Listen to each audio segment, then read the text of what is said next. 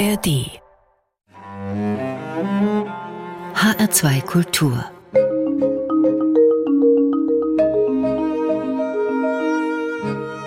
Doppelkopf. Heute am Tisch mit Christiane Wilms, Professorin für Sprechen und Sprachgestaltung in Graz, außerdem mündliche Erzählkünstlerin und als solche Mitglied bei der Europäischen Märchengesellschaft. Mein Name ist Juliane Spatz. Herzlich willkommen beim Doppelkopf. Dankeschön. Christiane Wilms, als Sprecherzieherin haben Sie schon an verschiedenen Hochschulen gelehrt, etwa in Stuttgart, Köln und München. Seit 2021 sind Sie nun in Graz an der ältesten Musik Musikuniversität Österreichs, nämlich der Universität für Musik und Darstellende Kunst, wo sie eine Professur für Sprechen und Sprachgestaltung innehaben. Das heißt, an dieser Kunstuniversität, wie sie sich ja auch nennt, wird neben dem Schwerpunkt Musik auch Schauspiel gelehrt. Genau, das ist das Institut 9, eines von vielen Instituten. Und dort bin ich die Professorin für Sprechen und habe aber auch noch mehrere wunderbare Kolleginnen auch im Fach Sprechen. Ähm, und wir unterrichten hauptsächlich Schauspielstudierende, aber auch Gesangsstudierende und Schulmusikstudierende im Sprechen. Da haben wir also schon die Verbindung zwischen Musik und Sprechen. Ich habe mal genau. ins Lehrverzeichnis geschaut und gesehen, Sie unterrichten zum Beispiel auch Sprechen im Ensemble, Interpretation genau. von Gedichten und Sprachgestaltung. Und eines der Ziele ist dabei die Beherrschung der deutschen Bühnen Aussprache. Was genau bringen Sie Studierenden dabei? genau. Also, es geht im Endeffekt darum, dass die Studierenden auf der Bühne, im Theater meistens, aber wo auch immer sie auf der Bühne sind, so sprechen können, dass sie gut verstanden werden. Das könnte zum Beispiel sein, wenn jemand jetzt sehr stark ich will jetzt keinen besonderen Dialekt rauspicken, aber einen sehr starken Dialekt spricht, dass vielleicht manche Menschen, die den Dialekt nicht sprechen, die nicht gut verstehen können. Also Verständlichkeit kann auch sein, eben eine Standardaussprache zu beherrschen, einfach um von vielen Menschen verstanden zu werden, im ganzen deutschen Sprachraum. Und natürlich auch es geht nicht so sehr nur um das Verständnis, sondern es geht auch darum, dass wenn jetzt eine meiner Wiener Studentinnen zum Beispiel in Thüringen dann am Stadttheater spielt, dann ist es mir wichtig, dass die Thüringer Zuschauer im Theater nicht, wenn sie dann anfängt zu spielen, denken, ach, guck mal, kommt die vielleicht aus Wien, sondern dass sie nicht abgelenkt werden von der Rolle, die sie spielt. Das heißt, was ich jetzt in Bezug auf Aussprache versuche, meinen Studierenden beizubringen, ist, dass sie in der Lage sein müssen, einen Schalter zu entwickeln zwischen dem Dialekt, den sie möglicherweise haben, und die meisten haben einen kleinen oder größeren Dialekteinschlag, und das als Reichtum zu empfinden, das haben sie, das ist großartig. Also ich liebe Dialekte. Also das auch bewusst einsetzen zu können. Ganz wunderbar bewusst einsetzen zu können, aber dann auch, wenn es nötig ist, den Schalter zu haben und zu sagen, okay, ich kann auch die Standard, deutsche Standardaussprache sprechen. Das ist das eine. Und das andere, das ist ja nur ein ganz kleiner Teil, die Artikulation. Für Gesangsstudierende ist es oft so, dass die oft nicht Muttersprache Deutsch haben, die wir da haben in Graz, kommen oft aus dem slawischen Raum, aber natürlich auch aus äh, verschiedenen asiatischen Ländern oder ja, und für die ist es natürlich tatsächlich noch wichtiger, um verstanden zu werden, dass sie das gut beherrschen, wenn sie singen, dass auch das, was sie singen auf Deutsch, gut verstanden wird. Und ein anderer großer Teil ist Körper, Atem, Stimme. Ja, also wenn ich jetzt so auf der Bühne spreche, dann komme ich nicht weit. Dann versteht mich, wenn ich Glück habe, noch die erste Reihe, vielleicht noch nicht mal meine Spielpartner auf der Bühne. Also es geht darum, den ganzen Körper einzusetzen für die Stimme. Und dann geht es noch darum, dass ich tatsächlich die Texte, die ich spreche, weil es geht ja immer darum, dass ich etwas spreche, dass ich, dass ich einen Text oder, oder etwas freigesprochenes spreche und dass das verstanden wird. Und wie spreche ich das so, dass man wirklich mir gut folgen kann, dass mein Partner, meine Partnerin auf der Bühne es versteht und die Zuschauerinnen und Zuschauer. Und von der Haltung her, also wie spreche ich als Schauspielerin, als Schauspieler auf der Bühne zum Publikum? Ist das auch Teil der Ausbildung? Das ist eine interessante Frage. Spreche ich zum Publikum oder spreche ich zu meiner Partnerin oder meinem Partner, äh, Spielpartner auf der Bühne? Ich spreche ja zu meinen Spielpartnern auf der Bühne. Ich bin ja im Dialog Oder auch wenn ich einen Monolog spreche, bin ich trotzdem im gedachten Dialog mit inneren Stimmen oder mit einer gedachten Person, an die ich das richte. Ich habe ja immer eine Intention. Warum und wozu, also einen Grund, warum ich spreche und eine Intention, wozu ich spreche, was ich auslösen will. Das hat immer etwas mit jemandem außerhalb von mir zu tun. Das ist das klassische Sprechtheater. Natürlich gibt es Formen von Theater, ganz vielfältige Formen. Und das hat sich, glaube ich, sehr verändert in den letzten Jahrzehnten. Richtung Postdramatik, Richtung noch mehr Aufbrechen. Brecht hat das ja schon angefangen oder hat das schon gemacht. Also diese Aber Aufbrechen Wand. der vierten Wand, mhm. wirklich äh, direkt das Publikum ansprechen. Da gibt es natürlich Formen. Aber selbst wenn ich das nicht tue, ist es trotzdem so, dass mir natürlich die ganze Zeit bewusst sein muss, dass ich im Grunde genommen die Sensoren aufhabe für den ganzen Raum und jeden, der da drin ist. Und das macht sich auch stimmlich bemerkbar. Wenn ich zum Beispiel höre, eine der Übungen, die ich mit meinen Studierenden mache, ist, dass sie ihr Echo im Raum hören. Also, dass sie mit ihrer Stimme leichte kleine Übungen, kleine Stimmübungen machen und hören, wo kommt die eigentlich zurück und merken, der Raum ganz gleich, ob das jetzt der Studioraum ist, in dem wir hier sind, ob das ein Übungsraum ist oder ob das der große Bühnenraum ist, der hat Wände und die Wände geben den Schall zurück und das ist wie eine Glocke, die meinen Schall verstärkt, den ich produziere. Und in diesem Raum sitzen Menschen, die das auch wahrnehmen. So, für die das natürlich alles ist. Das heißt, wenn ich eigentlich die Mitspielerin oder den Mitspieler auf der Bühne anspreche, muss ich im Hinterkopf haben, dass ich auch noch für das ganze Publikum im Raum mitspreche. Ganz genau, ganz genau. Ursprünglich haben Sie Mathe, Deutsch und Musik fürs Grundschullehramt genau. studiert. Wie kamen Sie zur Sprecherziehung? Ich habe in Münster studiert an der Universität und wenn man da Deutsch auf Lehramt studierte, dann musste man einen Schein in Sprecherziehung machen. Und mein Sprecherzieher Jürgen Janning damals, der hat mich gleich mit dem ersten Seminar so begeistert für die Sprecherziehung, dass ich da gar nicht mehr aufhören konnte, obwohl ich eigentlich nur einen Schein brauchte und dann ein Märchenerzählseminar dort gemacht habe und dann Dichtungssprechen, Rezitationsseminare und dann wurde ich auch seine Assistentin für Sprecherziehung. Okay, und Sie haben es jetzt gerade schon angesprochen. Sie haben also auch das professionelle Geschichtenerzählen sozusagen in einem Atemzug mit mhm. entdeckt für sich. Mhm, da kommen wir auch genau. später noch genauer drauf zu sprechen. Wie würden Sie denn Ihr Verhältnis, Ihre Beziehung zu Ihrer Stimme beschreiben?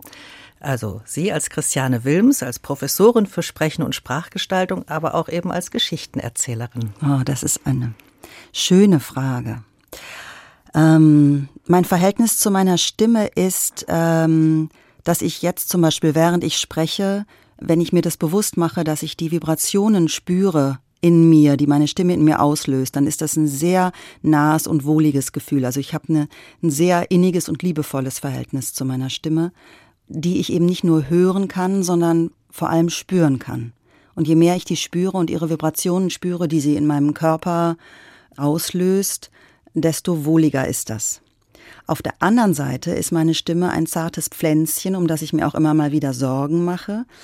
Ich merke, dass das eine Stelle ist, die besonders anfällig auch ist. Und ich habe wirklich direkt in meinem ersten Semester, als ich dann später Sprecherziehung studierte, direkt eine Kehlkopfentzündung bekommen und bin zur Logopädin gegangen. Und die Logopädin sagte mir, und das werde ich nie vergessen, sagte mir natürlich, das ist ihre große Stärke, ihre Stimme, aber die große Stärke ist oft auch eine große Schwachstelle. Da muss man besonders vorsichtig mit sein. Es gibt ja viele Menschen, die einen sprechenden Beruf haben, zum Beispiel Lehrkräfte, genau. ähm, wo sie es auch für sich entdeckt haben.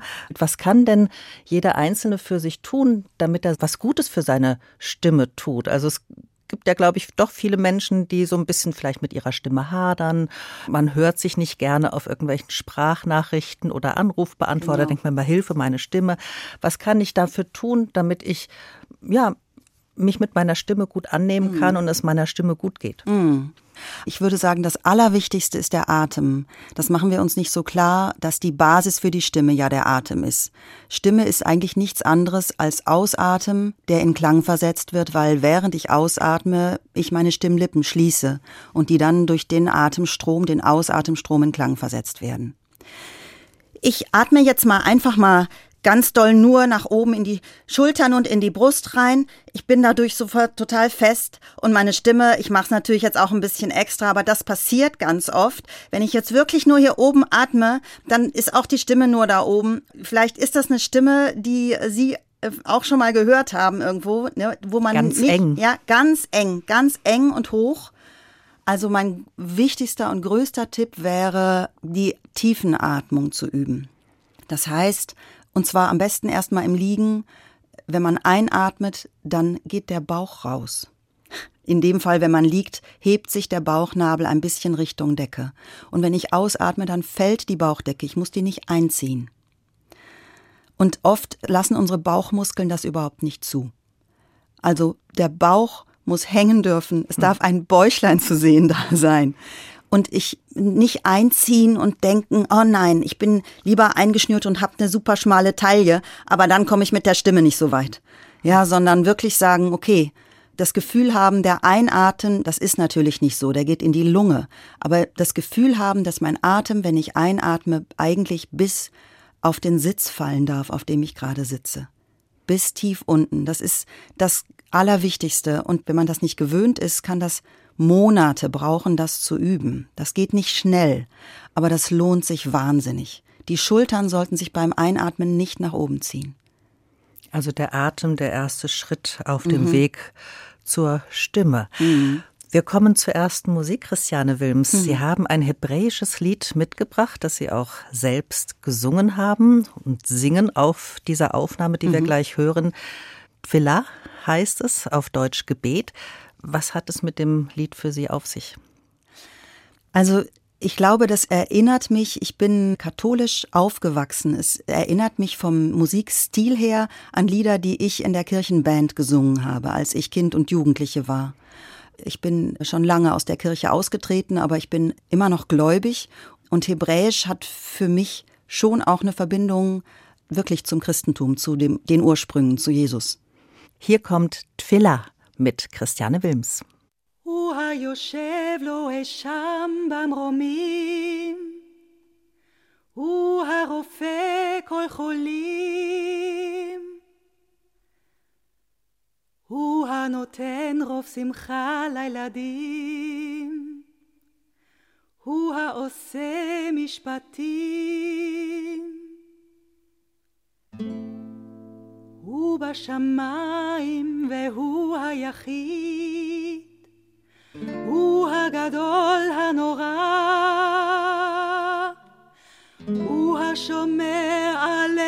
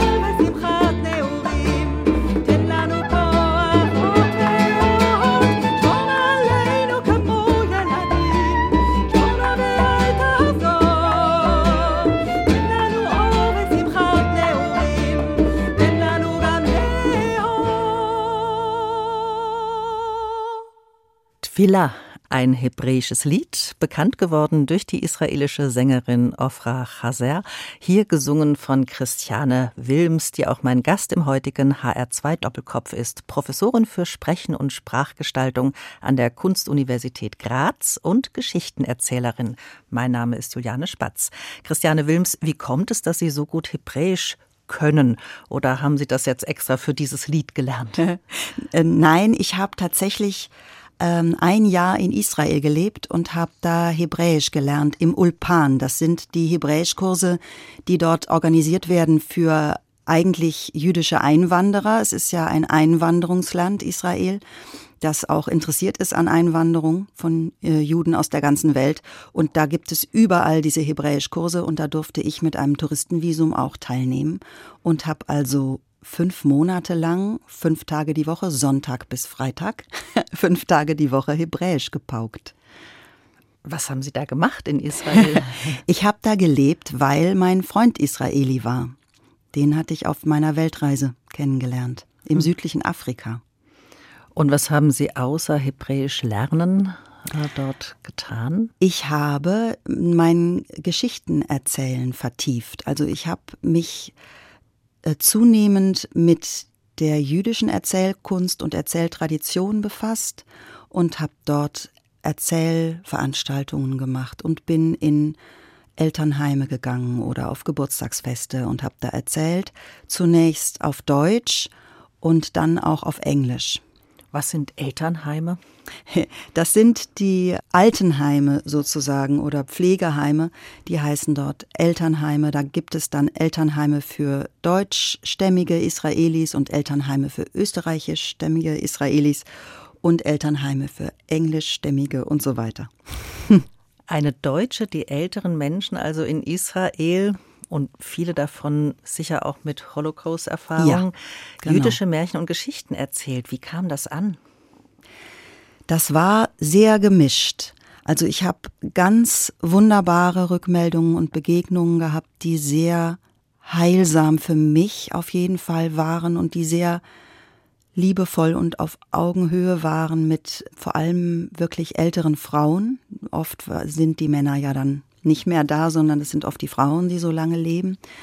Eine Frau zum Beispiel, die in Berlin geboren war und mir erzählt hat ganz viel dann von, wie sie, was sie für Erlebnisse dort hatte, wie sie geflohen war dann mit ihrer Familie. Also diese schrecklichen Geschichten dann wirklich von Auge zu Auge erzählt zu bekommen, das waren sehr tiefe Erlebnisse für die ich auch sehr dankbar war, für diese Offenheit, die war so ähm, vergebend, diese Frau zum Beispiel, die mir das erzählte was mir unbegreiflich ist, was für eine Größe sie hatte. Und natürlich habe ich aber auch in einem Elternheim war eine Frau, die ähm, war als Kind verschickt worden nach Großbritannien. Und als sie hörte, dass mein Name Christiane ist, war sofort klar, ich bin nicht jüdisch, sonst hieße ich nicht Christiane. Und dann hat sie gesagt, wir brauchen keine Nichtjuden, die uns äh, hier Geschichten erzählen. Mhm. Und das habe ich auch gut verstanden. Natürlich. Da rutschen wir ja so ein bisschen auch in das Thema kulturelle Aneignung mm, genau. hinein. Ähm, mündliche Erzählkunst lebt ja auch davon, dass Märchen und Geschichten aus aller Welt erzählt werden. Auch Sie haben in Ihrem Repertoire neben jüdischen Geschichten auch orientalische, indische, irische, chinesische, afrikanische Märchen und Mythen. Begegnet Ihnen der Vorwurf der kulturellen Aneignung da auch an anderer Stelle? Das ist mir tatsächlich noch nie begegnet, aber ich beschäftige mich natürlich damit, weil es jetzt auch immer größer wird, das Thema in der Gesellschaft, dass es diskutiert wird. Und ich bin teilweise positiv überrascht. Also es war wirklich so, dass ich ja, als ich aus Israel zurückgekommen bin nach Deutschland, dass das einer meiner Schwerpunkte war. Ich habe wirklich sehr viel mein jüdisches Programm hier gegeben und zwar ganz viel in Syna also zum Beispiel in der Synagoge in Gelsenkirchen, in der Synagoge in Düsseldorf, in Freiburg von der jüdischen Gemeinde engagiert worden. Oder in ehemaligen Synagogen, die so zu kulturellen Zentren ausgebaut worden sind, in Affaltrach oder. Also die haben Sie bewusst Die geholt. haben mich bewusst geholt. Und äh, da war tatsächlich nie so ein Gedanke von Moment, äh, aber Sie sind keine Jüdin, dann können Sie das nicht erzählen. Im Gegenteil, das, es hatte eher so ein Gefühl von, ja, genau dass ich das mache, das ist ja, das ist ja was Schönes, weil ich mich wirklich zutiefst interessiere dafür. Und ich äh, habe diese Kultur, ich war ein Jahr lang da, ich habe jedes Fest im Jahreskreis einmal wirklich intensiv mitgefeiert. Ich habe freitagsabends das Kiddush mitgemacht und habe verstanden, dass das ist, woher das Abendmahl kommt. Also das ist natürlich, Jesus hat das Kiddush gefeiert jeden. Was ist das Kiddush? Kiddush ist das, äh, das Freitagsabendmahl sozusagen. Das mit der Familie, sobald man aus der Synagoge kommt, kommt der Segen.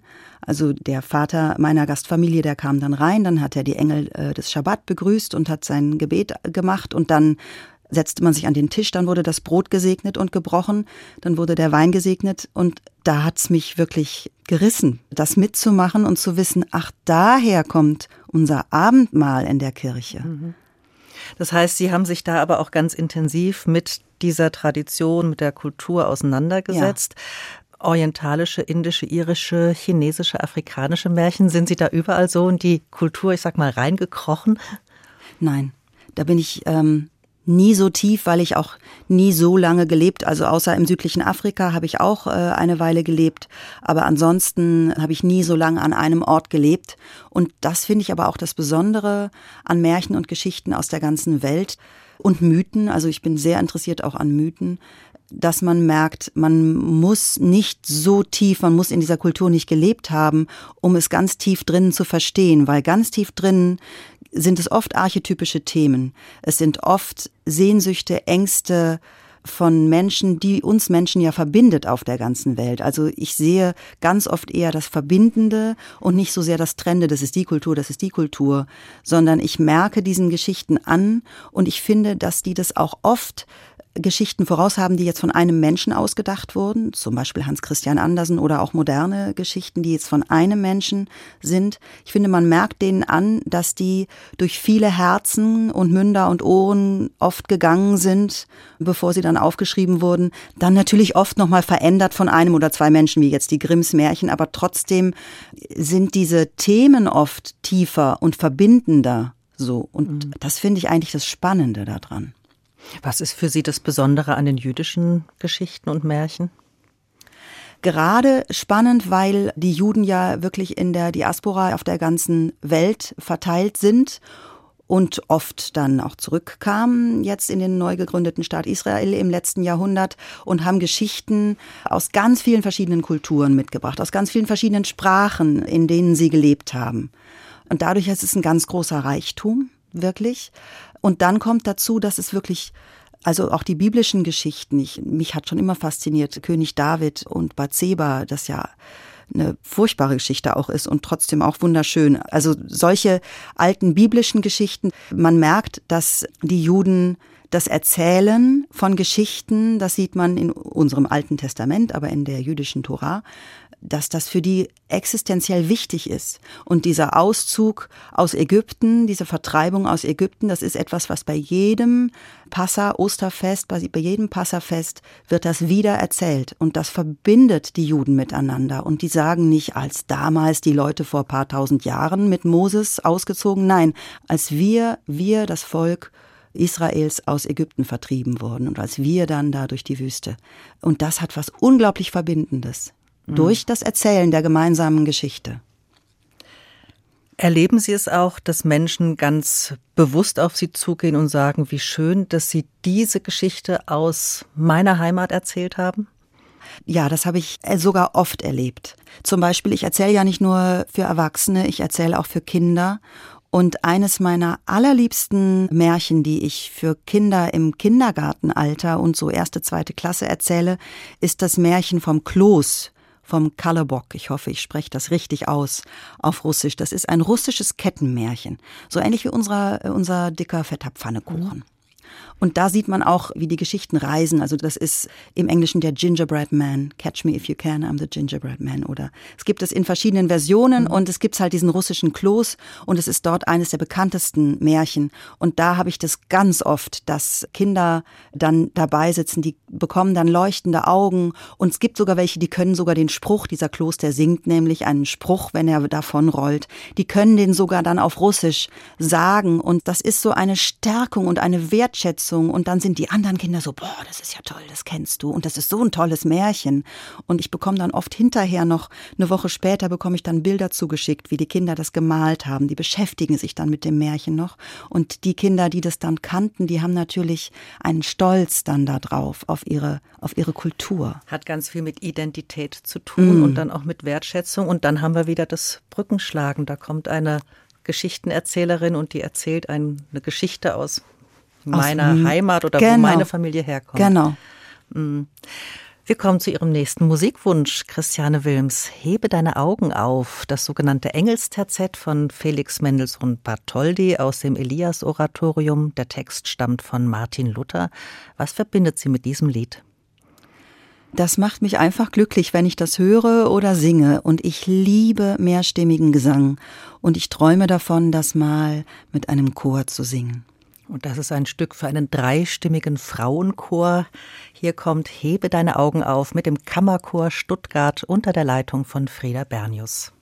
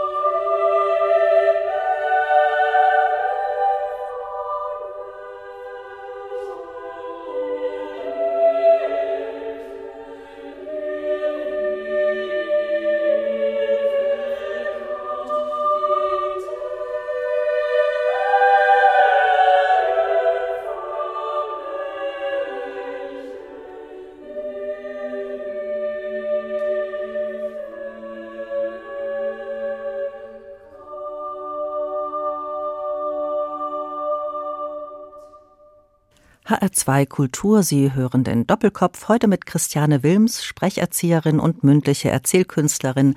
Mein Name ist Juliane Spatz und eben haben wir den Musikwunsch von Christiane Wilms gehört. Hebe deine Augen auf von Mendelssohn Bartholdy. Musik spielt ja auch eine ganz wichtige Rolle in Ihrem Leben und in Ihrem Beruf als mhm. Erzählkünstlerin. Sie singen viel bei Ihren Auftritten. Sie treten auch gemeinsam mit Bands auf, mit Orchestern. Das erste Lied, was wir heute gehört haben, war von Ihnen selbst gesungen. Mhm. Haben Sie eine Gesangsausbildung? Ich habe eine Gesangsausbildung im Rahmen meines äh, Grundschullehramtsstudiums. Da war Musik mein Hauptfach und da hat man dann ein Hauptinstrument und das war Gesang. Also sechs Semester Gesang an der Uni in Münster. Und Musik und Erzählen spielt für Sie auch eine ganz wichtige Rolle im Zusammenspiel. Inwiefern erklären Sie das? Das hat bestimmt damit zu tun, dass eben Musik von meiner Kindheit an immer so eine wichtige Rolle gespielt hat. Und deswegen nehme ich besonders stark wahr, wie Musik Emotionen aufrufen oder lenken kann, wie Musik Bilder malen kann auch. Und das macht ja das Erzählen auch. Und die beiden können sich einfach ganz wunderbar darin verstärken. Ich sage oft, das ist so wie wenn ich äh, fünf Zutaten beim Kochen einzeln esse. Es ist einfach nicht dasselbe, als wenn ich die dann miteinander vermische und ein wundervolles Gericht entsteht, das einfach viel besser ist als fünfmal das Einzelne. Und mir geht es ganz oft so, wenn ich das erlebe. Ich habe das auf dem wunderbaren Erzählfestival Beyond the Border in Wales mehrfach erlebt und es hat mich tief bewegt und berührt, in welcher fantastischen Qualität dort die professionellen Erzählerinnen und Erzähler mit Musikerinnen zusammen auf der Bühne sind und gemeinsam die Geschichte erzählen. Und das ist eine ganz starke Wirkung. Nun ist es ja aber nicht so, dass Sie bei jeder Geschichte auch Musik dabei haben. Also wann bauen Sie Musik damit ein? Wann holen Sie sich MusikerInnen dazu? Und wann sagen Sie, jetzt ist es nur das gesprochene Wort? Also ganz ehrlich, oft ist das eine Budgetfrage vom Veranstalter, ob der sich jetzt noch MusikerInnen dazu leisten kann oder will. Es ist aber eigentlich immer so, also meine Stimme habe ich ja immer dabei. Und das kommt eigentlich, glaube ich, nie vor, dass ich nur erzähle. Also ich habe immer die Stimme dabei und die nutze ich auch immer. Oft auch meine Gitarre, mit der ich mich dann begleite dazu. Ob dann noch eine Band oder eine Musikgruppe dazu kommt, das hängt dann mit dem Budget und auch mit meiner Zeit des Probens zusammen. Sie haben mir im Vorfeld eine ganz besondere Aufnahme zugeschickt, Janko und Julifee. Das ist eine Produktion, die Sie für die Kölner Philharmonie entwickelt haben. Genau. Ich habe reingehört und da gibt es eine wirklich bezaubernde Stelle, wo die Hauptfigur einen Zauberbrokat sucht, der genau. vom Wind entführt wurde. Genau. Der Wind spielt eine große Rolle. Ja. Sie animieren das Publikum ja. dazu, die Kinder im Publikum den Wind zu machen. Die Instrumente, die Band, die dabei spielt, ja. greift diesen Wind auf und sie tun das mit den Worten auch und erzählen von diesem Wind. Das ist ein großartiges Zusammenspiel. Genau. Äh, wie komponieren Sie so etwas? Das war ein Familienkonzert in der Kölner Philharmonie ab sechs Jahren. Es war also klar, es würde was Interaktives sein müssen. Das heißt, ich habe mir vorher an der Geschichte angeschaut, was gibt es für Elemente, wo man gut mitmachen kann. Und da war klar, das ist der Wind. Und der Simon Boos, der Klarinettist, hat gesagt, oh, dieses Motiv hier, das kann ich spielen, das ist der Wind. Und dann haben die anderen halt dazu noch Geräusche gemacht und wir haben das ausprobiert. Und aus diesem, aus diesen Geräuschen heraus hat sich dann ein Stück, das wir, wo wir beschlossen haben, das ist das Stück, wenn der Janko wirklich dann losgeht und sich auf die Suche macht nach dem Zauberbrokat, dann hat sich dieses Stück aus diesen Windgeräuschen entwickelt, sozusagen. Und da denke ich mir aber, das muss schon sehr gut miteinander einstudiert sein, damit man weiß, wann Musik und Sprache und vielleicht eben auch das Publikum dazugeholt werden kann. Sie sind ja freie mündliche Erzählkünstlerin, wo es eben keinen auswendig gelernten Text ja eigentlich gibt. Genau. Na, es gibt keinen Text, an den ich mich halten muss, aber ich habe, weil ich da ganz intensiv dran gearbeitet habe, habe ich mir eine äh, Textform erarbeitet in der Geschichte, an die ich mich auch größtenteils halte. Also es gibt ein Gerüst. Ja, vor allem, wenn ich mit Musikerinnen und Musikern zusammenarbeite, die einen Clou brauchen sozusagen. Also ein Keyword. Das heißt, ich bereite die schon drauf vor und sage, also ich werde nicht genau, ganz genau so erzählen, wie das jetzt da vielleicht im Skript steht. Aber ich weiß, es muss ein bestimmtes Wort muss vorkommen, damit die wissen, ah, jetzt setzen wir ein. Das muss dann einfach da sein. Wenn Sie jetzt mit Ihren Studierenden arbeiten an der Uni, an der Kunstuni in mhm. Inwieweit verbinden Sie da Musik und Sprechen miteinander. Ja, das ist natürlich meine ganz besondere Liebe, das zu tun. Und wie großartig, dass ich da an dieser wirklich wunderbaren Kunstuniversität bin, wo äh, hochkarätige Musikstudierende sind, die ganz tolle Musikgruppen haben. Und ich habe letztes Jahr, ich äh, kooperiere mit dem Internationalen Erzählfestival Graz erzählt und auch Fabelhaft Niederösterreich. Und da haben wir ein Format neu entwickelt, das hieß Musik erzählt. Und da haben fünf Schauspielstudierende von mir, die bei mir einen Workshop Freies Erzählen gemacht haben, haben sich jeder eine Musikgruppe ausgesucht. Das war ein Jazz-Trio, das war eine Klezmer-Gruppe, ja, unterschiedliche Gruppen. Jeder hat sich eine ausgesucht und dann haben sie mit denen gemeinsam eine Geschichte erzählt. Also genau das, dieses gemeinsam erzählen. Wobei je besser die äh, Musikstudierenden sind im Improvisieren und im spontan reagieren, desto weniger muss man proben. Mhm. Also es ist ein gut aufeinander hören Ganz und sich genau. aufeinander einspielen und ein Hin und Her von Wort und Instrumentenstimmen. Ganz genau. Und, in, und dann ist es in dem Moment, manchmal ist es dann wirklich nur ein Stück Musik, dann kann es auch mal nur Erzählen sein und dann gibt es so Momente, wo die Musik wirklich mit dem Erzählen zusammenkommt und das ist wie so eine richtig starke Filmmusik, die das in dem Moment verstärkt. Und das kann sogar ganz spontan sein, also das muss nicht geprobt sein, aber das liegt natürlich an den Fähigkeiten der Musikerinnen und Musiker. Sind die klassisch ausgebildet und gewöhnt, vor allem von den Noten zu spielen oder sind sie in der Lage, spontan zu improvisieren? Ihr nächster Musikwunsch, zu dem kommen wir jetzt, stammt aus dem Soundtrack zu dem französisch-brasilianischen Film Orfeo Negro, Black Orpheus, Orfeu Negro, aber original Orfeo Negro von 1959 und zwar Manhao de Carnaval, gesungen von Elisette Cardoso. Warum haben Sie sich dieses Lied gewünscht? Das hat viele Gründe und der Hauptgrund ist, glaube ich, dass der Mythos von Orpheus und Eurydike mich schon ganz lange fasziniert. In meinem Sprecherziehungsstudium an der Hochschule für Musik und Darstellende Kunst Stuttgart hatten wir einmal ein Symposium zum Thema Orpheus. Und es gibt auch zum Beispiel von Rilke dieses wunderbare ähm, Gedicht Orpheus, Eurydike, Hermes, das ich in meiner künstlerischen Abschlussarbeit gesprochen habe.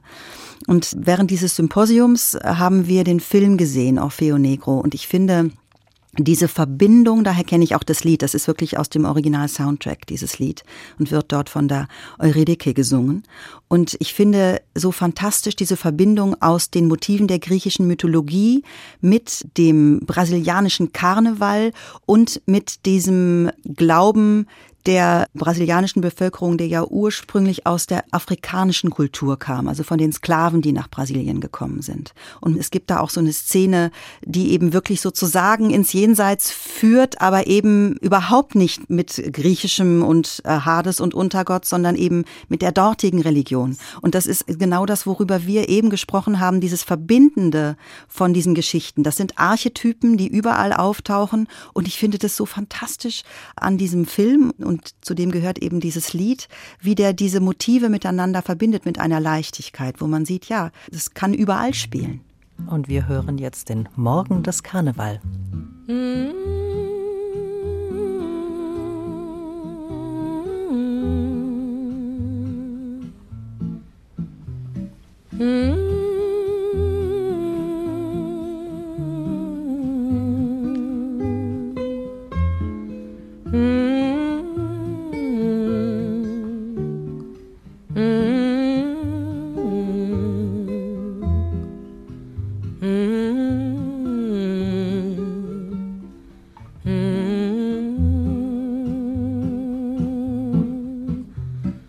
Hmm?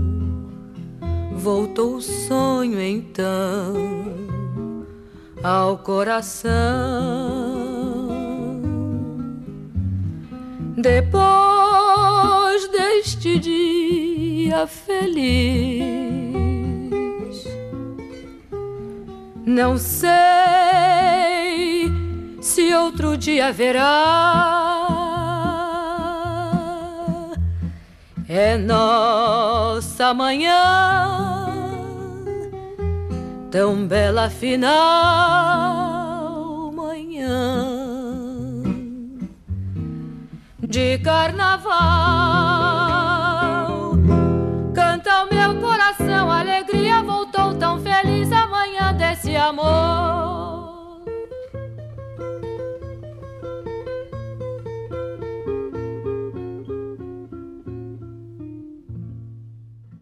Manjao de Carnaval, gesungen von Elisette Cardoso aus dem Soundtrack zu dem französisch-brasilianischen Film Orfeo Negro aus dem Jahr 1959, gewünscht von meinem Gast im HR2 Doppelkopf, der Professorin für Sprecherziehung und mündlichen Erzählkünstlerin Christiane Wilms. Ich bin Juliane Spatz. Und Sie, liebe HörerInnen, finden dieses Gespräch auch als Podcast in der ARD Audiothek, dem kostenlosen Angebot für Podcasts aller Art. Stöbern Sie da gerne mal, etwa mit der ARD Audiothek App für Ihr Smartphone oder Tablet. Christiane Wilms, Sie sind auch Mitglied der Europäischen Märchengesellschaft. Die Europäische Märchengesellschaft mit Sitz in Rheine im Münsterland veranstaltet Fachtagungen, Symposien, Jahreskongresse rund um die Märchenforschung, pflegt, so heißt es auf der Homepage, das Märchengut aller Völker und kümmert sich auch um die Ausbildung von Märchenerzählerinnen. Jedes einzelne unserer Mitglieder, heißt es da weiter, befindet sich in einem ständigen Spagat zwischen Tradition und Moderne, zwischen gesprochenem und geschriebenem Wort, zwischen Fantasie und Realität, zwischen Poesie und Wissenschaft. Hm. Wo erleben Sie, Christiane Wilms, diesen Spagat am deutlichsten? Ich habe ja schon gesagt, dass ich vor allem traditionelle Stoffe erzähle, also Märchen, Mythen, Sagen, Legenden. Und eine Schwierigkeit daran ist, dass auf der einen Seite das wunderbare Stoffe sind mit, mit archetypischen Motiven, auf der anderen Seite ist es so, dass die ganz oft aus patriarchalen Zusammenhängen, sehr konservativen, starren Zusammenhängen sind, die ich als moderne Frau überhaupt nicht ertragen kann, teilweise sogar.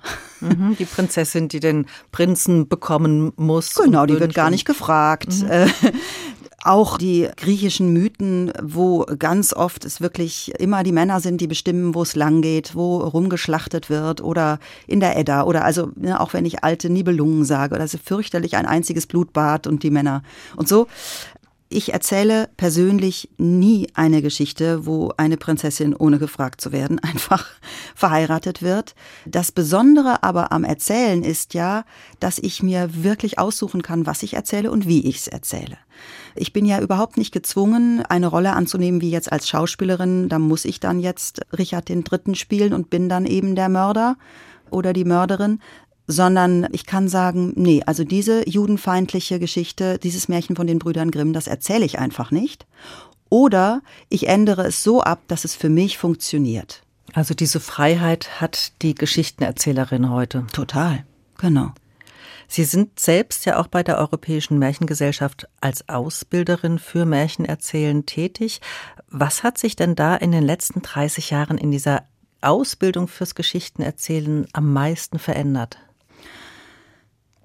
Also das ist ja hauptsächlich eine Ausbildung fürs Märchenerzählen, muss man sagen. Also wenn man allgemeine Ausbildung fürs Geschichtenerzählen gibt es zum Beispiel an der Universität der Künste in Berlin, was breiter, glaube ich, aufgestellt ist, wo es auch um autobiografische und mythologische Stoffe und das so geht. Das gibt es aber auch, glaube ich, erst seit so zehn, elf genau, Jahren. Genau, genau. Und bei der Europäischen Märchengesellschaft, ich glaube, dass sich das auch immer mehr öffnet, aber doch sehr stark natürlich auf das Märchen bezogen ist, weil das ist ja schon im Namen drin.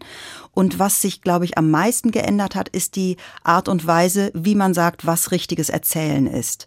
Also als ich zur Europäischen Märchengesellschaft kam, bis auf eine Ausnahme waren alle äh, Seminarleiter der Überzeugung, dass nur das Texttreue Erzählen eines Märchens das Richtige ist und dass vor allem die Märchen der Brüder Grimm, die ja in einer wirklich wunderschönen sprachlichen Form sind, die Brüder Grimm haben da ja auch Jahrzehnte dran gearbeitet und immer wieder noch verfeinert, dass man die um Gottes Willen nicht anders erzählen darf, als sie genau da so stehen, weil dann werden sie nur schlechter.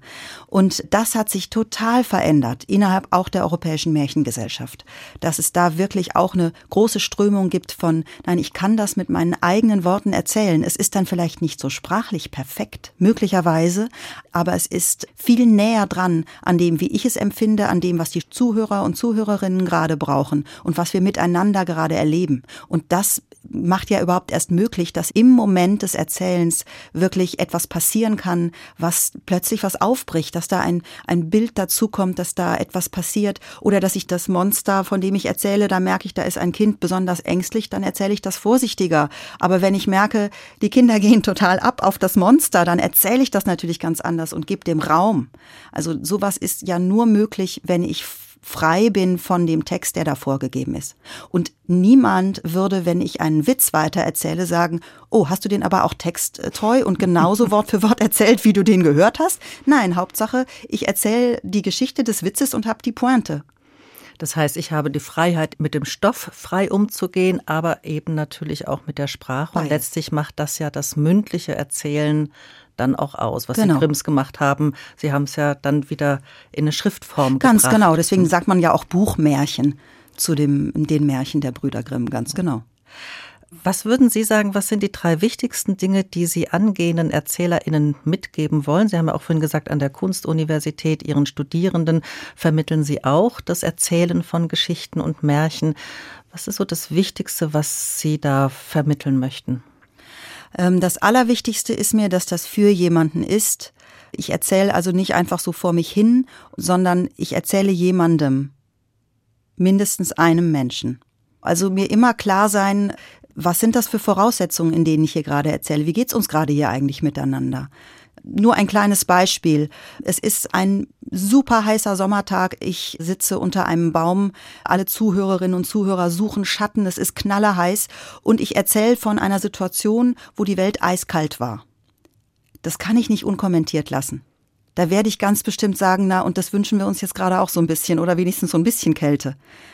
Also ich erzähle jemandem und ich erzähle in einer Situation und die kann nicht ausgeblendet werden, weil ich anders als im klassischen Sprechtheater tue ich nicht so, als ob ich woanders wäre, sondern ich bin genau hier und jetzt mit euch. Und wir gemeinsam hören dieser Geschichte zu. Das ist das Wichtigste für mich. Was ist da die größte Herausforderung für Ihre Studierenden, die ja in der Regel angehende Schauspielerinnen mhm. sind und Schauspieler? Die, die größte Herausforderung ist dieses Gefühl, so nackt zu sein und keine Rolle zu haben. Also das habe ich äh, jetzt erlebt bei den Studierenden und ich kann das gut verstehen, aber ich muss sagen, dass es mich teilweise doch überrascht hat, wie stark das für die ist. Die Rolle ist auch ein Schutz. Und die sind so fantastisch, wirklich. Unsere Studierenden sind so fantastisch, in diese Rollen zu gehen. Und wenn man ihnen die Rolle dann wegnimmt, dann ist es einfach ein neuer Lernprozess, zu sagen, ich gehe einfach nur als ich auf diese Bühne. Ich stehe da nackt und bloß und ich sehe euch und ihr seht mich und jetzt erzähle ich euch eine Geschichte, auf die wir gemeinsam schauen mündliches Erzählen, das wird ja ganz schnell auch so in eine Kinderecke gesteckt. Mhm. Erzählen für Kinder ja, aber viele denken so, naja, mit Kunst für Erwachsene hat das jetzt so nicht so wirklich was zu tun. Woran liegt das? Das wüsste ich wirklich gerne auch, woran das liegt. Vielleicht hat es damit angefangen, dass die Brüder Grimm ihre Märchen Kinder- und Hausmärchen genannt haben. Dabei sind die ganz oft gar nicht für Kinder wirklich, ich glaube, das kann damit zu tun haben, dass das in so eine Kinderecke gedrängt worden ist, weil die natürlich denken mussten, wer kauft das, damit sie überhaupt einen Verleger finden und so. Aber eigentlich ist das Erzählen etwas, was uns so eingeschrieben ist. Also diese Situation von, wir sitzen ums Feuer, abends vor der Höhle und erzählen und natürlich hören alle zu. Die Kinder hören zu, aber auch die Erwachsenen hören zu. Und es wird erzählt von dem, was man über den Tag erlebt hat. Es wird erzählt von dem, was die Ahnen erlebt haben. Es wird erzählt von dem, wie die Götter die Welt gemacht haben. Und so erklärt man sich die Welt. Und das war lange bevor es unsere Schrift gab, war das die Art, wie Wissen weitergegeben wurde. Und es gab keinen Tag ohne, ohne das Erzählen.